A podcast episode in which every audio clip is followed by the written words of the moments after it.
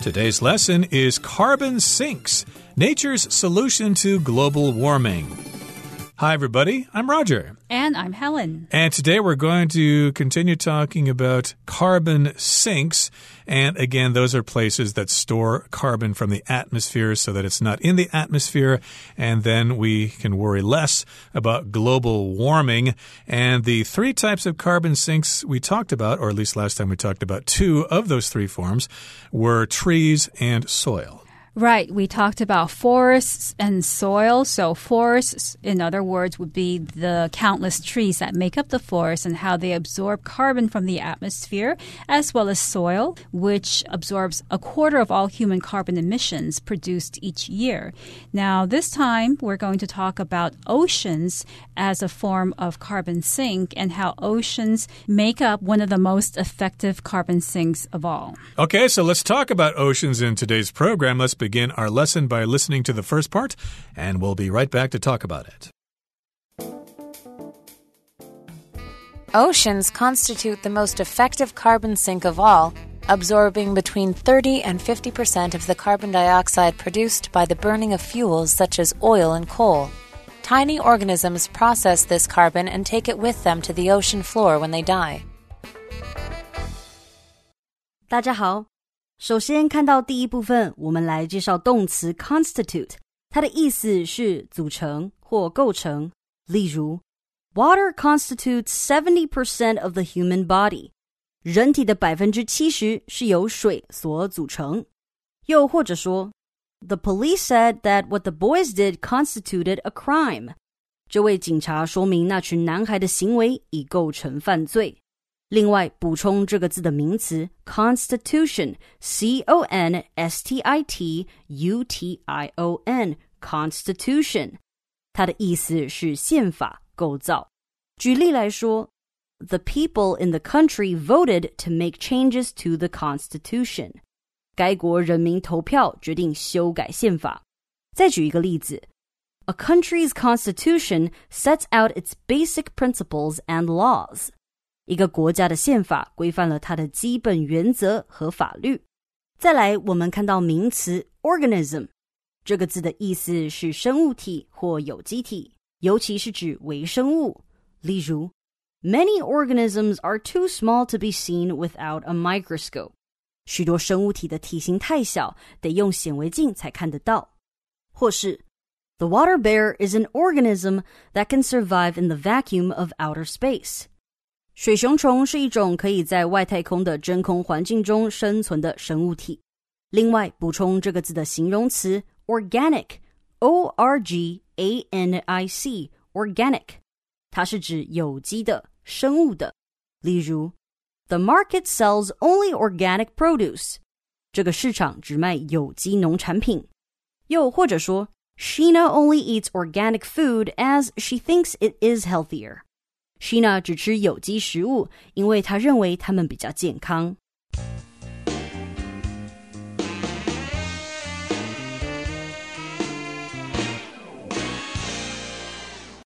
Oceans constitute the most effective carbon sink of all, absorbing between 30 and 50 percent of the carbon dioxide produced by the burning of fuels such as oil and coal. So here we have the word constitute. Oceans constitute the most effective carbon sink. Constitute means to make up. So if several things constitute something else, they form that other thing. I could also say that the United States is constituted by 50 states. Here, oceans constitute the most effective carbon sink of all. It makes up the most effective carbon sink of all. Indeed. So, of course, oceans will constitute, or they are, the most effective carbon sink of all and they absorb between 30 and 50% of the carbon dioxide produced by the burning of fuels such as oil and coal. Of course, oil is petroleum and it's refined into different forms. The most common form of oil that we have is the oil in our cars, gasoline or engine oil. And we've also got coal, which is kind of a hard substance underground. I think there used to be some coal mines in northern Taiwan, but of course, when you burn oil or coal, you get pollution and you get emissions from those things. But fortunately, the ocean can suck up, it can absorb 30 to 50% of the carbon dioxide, the CO2 produced by burning oil and coal. Yes, and how does the ocean do that? Well, tiny organisms process this carbon and take it with them to the ocean floor when they die. So there are tiny organisms that live in the ocean. Organisms are living things, especially very tiny living things. We usually refer to tiny living things as organisms like bacteria and protozoa and living things like that.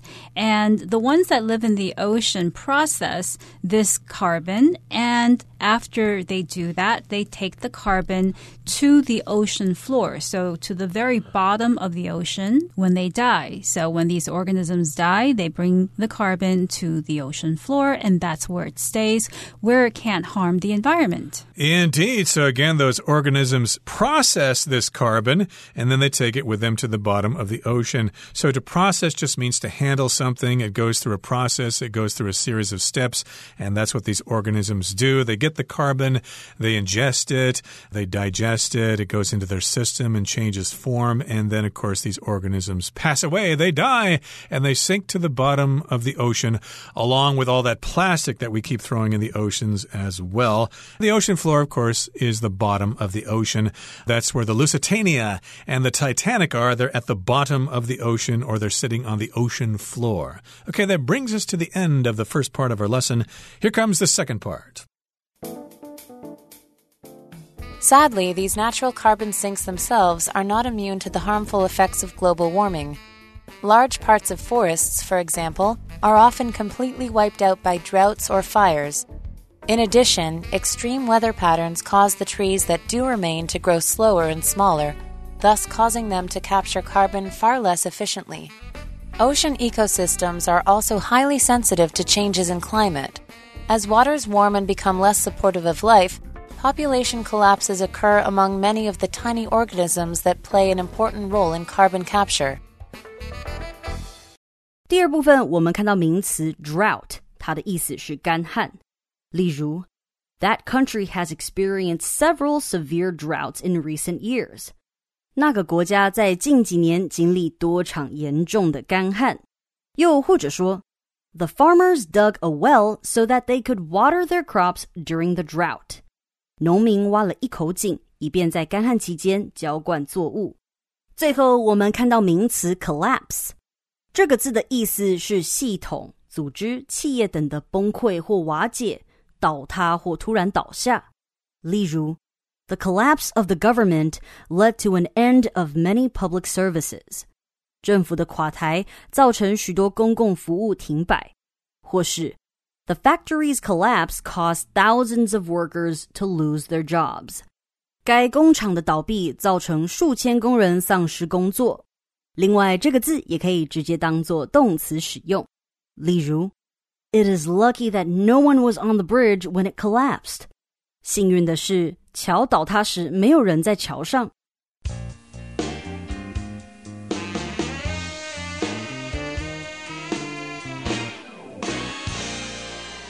So, based on what we've discussed so far, we shouldn't have much to worry about because we have these natural carbon sinks that suck up the carbon from the atmosphere so that we can have a healthy, clean atmosphere, right? Well, that's not really the case. Sadly, these natural carbon sinks themselves are not immune to the harmful effects of global warming. So, there is a problem with these carbon sinks themselves because they are also being affected by global warming. They are not immune to the harmful effects of global warming. Here, the word immune means to not be influenced or affected by something. So if you're immune to something, you're not influenced by it. You can say that you have the antibodies that make you immune to a particular disease. However, here we're talking about natural carbon sinks not being immune to the effects of global warming, which means that they are actually susceptible susceptible or they can be harmed by the effects of global warming. Right. They're not immune to global warming. They could still be affected by it. Immune again means you can't be affected by something. For example, I could say the vaccine does not make you immune from COVID 19. You could still get it, but the vaccine will help you not get it, but you still could. You're not immune to that disease. And in this particular case, carbon sinks are not immune from global warming. Large parts of forests, for example, are often completely wiped out by droughts or fires. You hear about this all the time, especially when we hear news from California or the USA or in recent years from Australia. We always have these wildfires that are burning up forests, and that means they're sending more carbon into the atmosphere, and the trees have been burnt to cinders, to ashes, and they're unable to absorb any carbon dioxide or carbon from the atmosphere, and that's because those forests are wiped out by droughts or fires. To be wiped out means to be totally destroyed by something. It also means to fall down when you're doing something like skiing or surfing or something. Oh, I wiped out when I was skiing and I broke my leg. Oh, I'm in such pain. But in this particular case, we're talking about the forest being totally destroyed because of fires or droughts. And a drought, of course, is a period of time in which there is no rain, things get dry, and then these plants all die out. Right. So if you have long periods of drought, then crops might die and we may be left with no food to eat and animals might starve. So droughts are not only damaging to the environment, but also to living beings. In addition, extreme weather patterns cause the trees that do remain to grow slower and smaller, thus causing them to capture carbon far less efficiently. So when we have these luscious, huge trees like the ones in the Amazon jungle, more carbon can be captured. However, if we have a long stream of extreme weather events causing trees to not grow so well and not be so healthy, then those trees won't be able to absorb carbon as efficiently, which means less carbon will be absorbed from the atmosphere. Right, so we've got droughts, and maybe we've got uh, too much precipitation, too much rain, and that affects the trees. They grow slower and smaller, and therefore they're unable to capture carbon as well as they used to be. And ocean ecosystems are also highly sensitive to changes in climate. Now, here we're talking about the ocean or the oceans, the Atlantic, the Pacific, the Arctic, etc., etc.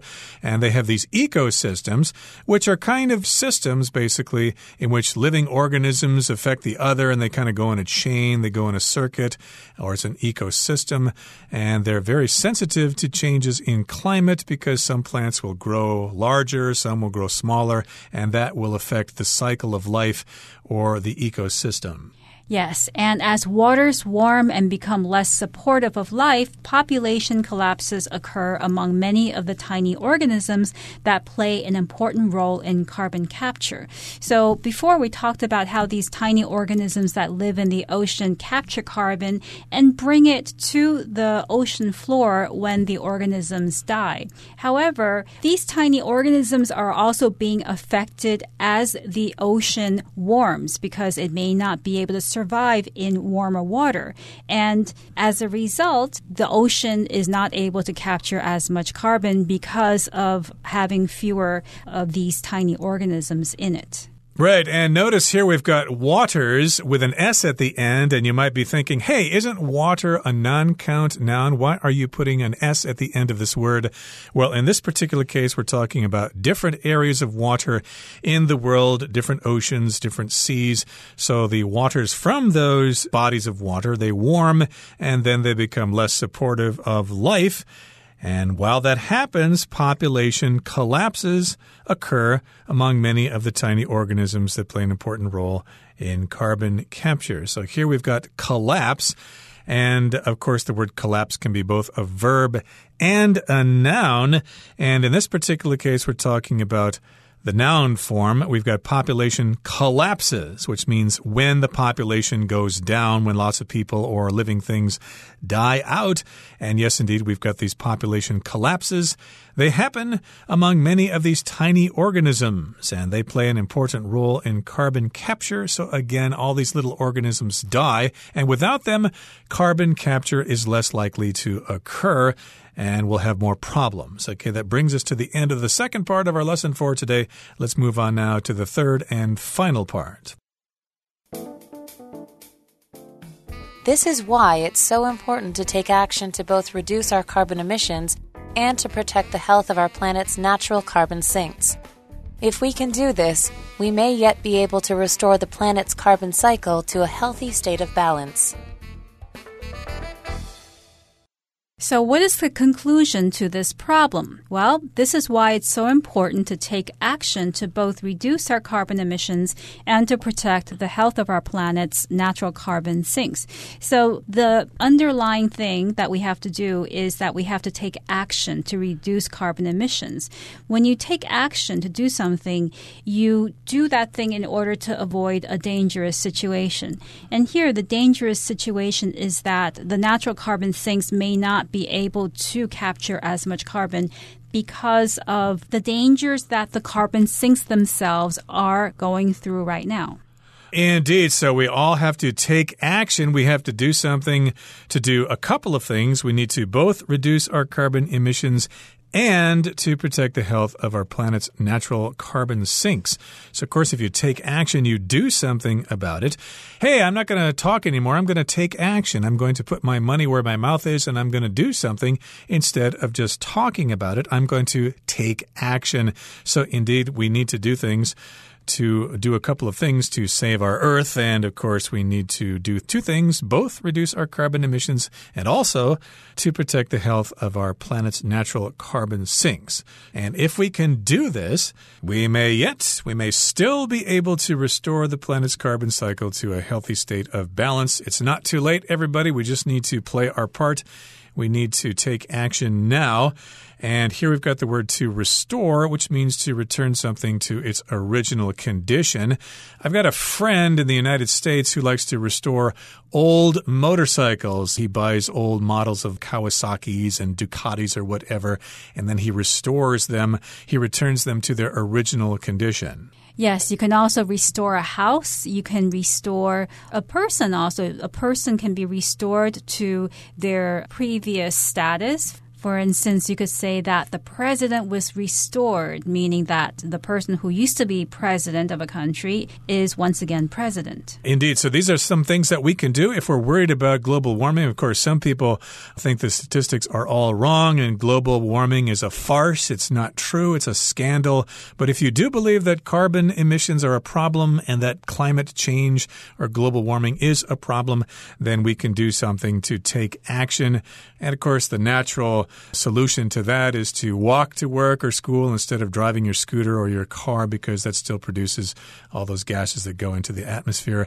But uh, it's too far for you to walk, so it's very unlikely that you will be riding or walking to school anytime soon. But uh, maybe those electric scooters are a possible solution. Well, that brings us to the end of our discussion for today, but uh, Hanny would like to get a few words in right now.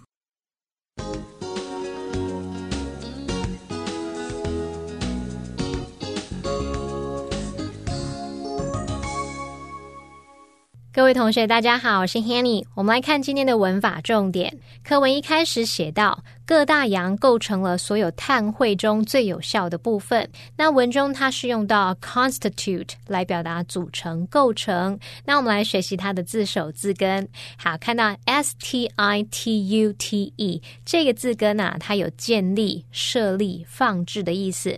那么在 constitute 这个字当中，它的字首 c o n 有强调的语义。那么 s t i t u t e 这个字根表示设立，好合在一起 constitute 它就表示构成、组成或是形成。那我们也顺便补充几个有相同字根的单字。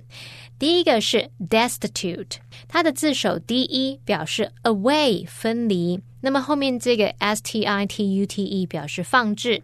好，那这个单字原本字面意思是被抛弃的，那么后来是用来形容一贫如洗的非常贫穷、贫困的，或者是缺乏的。好，那第二个补充的是 institute，它的字首 i n 表示在什么之中或是上方，那么 s t i t u t e 这个字根表示站立、建立。那我们就试着联想喽，在上面的人，在上位的人，上面这个机构呢会制定一些规定来让大家遵循，也许就可以去想到。他说，institute，它当动词就有创立或是制定的意思；当名词则有机构、协会或学院等等的意思喽。好，那第三个补充的是 substitute，它的字首 s u b 表示在下方，s t i t u t e 表示放置。那同学们可以试着联想，放置在下方就是准备用来递补的、替代的，所以 substitute 它有代替、取代的意思。当名词就可以指替代品啊、代。代替物。好，那我们接着读到课文第二部分的最后一句。随着水域变暖，且变得更不适宜生物生存，许多在碳捕获中发挥重要作用的微小生物数量都出现大幅减少的情况。那文中是用 play an important role 来表达发挥重要作用。那这边要介绍的是 play a role 或是 play a part 的用法。当我们用 play a role 或是 play a part。加上 in 再加戏剧作品，可以表达在戏剧作品当中饰演一角。那么 role 或是 part 前面可以加入形容词。所以当我们说 Brad played a small part in the film，就是表达 Brad 在那部电影里面饰演一个小角色。好，那另外也可以用 play a role 或是 play a part。In 再加上名词或动名词来表达对什么有影响，在什么方面起作用，扮演了什么什么角色。好，那这时候 role 或是 part 前方常用的形容词就有 important 重要的，major 主要的，key 关键的，crucial 决定性的非常重要的等等。举例来说，Elaine played a vital role in saving the company from bankruptcy. Elaine 在拯救公司免于破产扮演了至关重要的角色，发挥了重大的作用。好，那以上是今天重点整理，我们回顾几个单字吧。Constitute Players from several different countries constitute the soccer team. Organism a variety of tiny organisms play a role in breaking down the bodies of dead animals. Immune. His wealth didn't make him immune to the crisis, and he suffered great losses. Drought. The ongoing drought will likely destroy this year's corn crop. Ecosystem. Human activities have upset the balance of many ecosystems. Collapse. A major increase in the local poverty rate resulted from the company's collapse.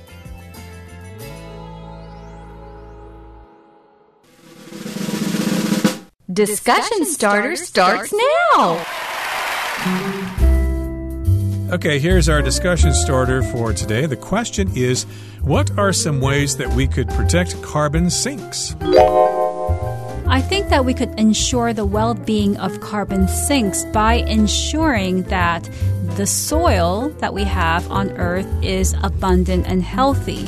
So, one way to do that would be to avoid using fertilizers and to avoid factory farming. So, if you're sure that the soil is healthy, then that soil will be more effective at capturing carbon. Another way to protect them would be to grow more trees. So, if we were to plant trees and have them grow to become big, healthy trees, then we would have more trees as carbon sinks. Well, we could also prevent damage to carbon sinks by not using so much palm oil because I believe palm oil needs to come from palm trees. And what happens is that uh, large forests are cut down in tropical regions in order to have those palm plantations. And therefore, they produce the palm oil. And if we use less palm oil, then they won't cut down those forests, and we'll have forests in uh, Indonesia and in Brazil, which will still absorb carbon from the atmosphere. So read the label on those products and try to use less products or fewer products that have palm oil in them.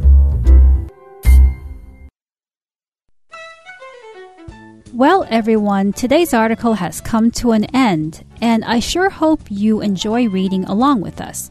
I am Helen. I am Roger. See, you next time.